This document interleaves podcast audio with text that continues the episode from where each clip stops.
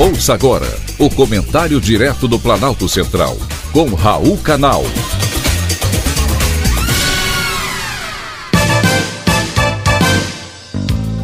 Queridos ouvintes e atentos escutantes, assunto de hoje: respeite os deficientes. Cada vez que se manifesta, Lula envergonha a nação brasileira. A última preciosidade do presidente foi considerar os deficientes mentais como pessoas com desequilíbrio de parafuso.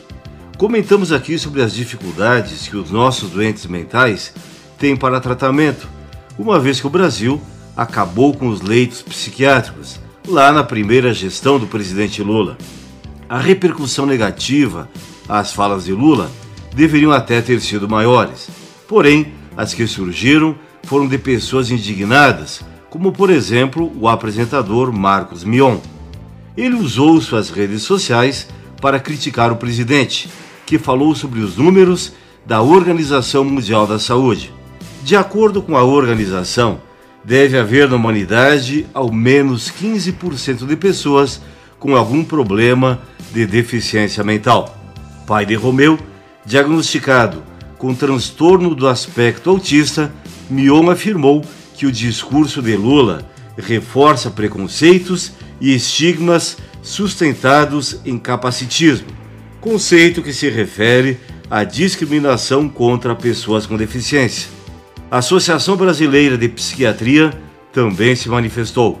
Enviou carta ao presidente Lula, rebatendo as falas do petista interpretadas como sendo preconceituosas.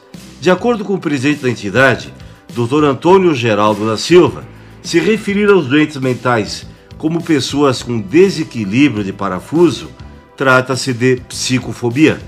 Aliás, a Associação de Psiquiatria há anos vem trabalhando no sentido de acabar com esse preconceito, que causa sofrimento não apenas para os doentes, como também para suas famílias. A associação, inclusive, convida o presidente a fazer parte da campanha. A APB garante ainda que 95% dos atos de violência praticados no Brasil não são cometidos por pessoas com deficiência ou por doentes mentais. Eles são vítimas de preconceito estrutural, violência do Estado e da sociedade. As manifestações poderiam ter sido maiores se a imprensa também tivesse ficado indignada. Porém, ainda está sob a letargia do processo de fazer de Lula um presidente. E mais uma vez, o nosso mandatário demonstra incapacidade de ter a empatia necessária com os seus contribuintes. Lula é outro presidente que, quando abre a boca, o Brasil precisa escolher melhor os seus mandatários. Cala a boca, Magda! Foi um privilégio, mais uma vez, ter conversado com você.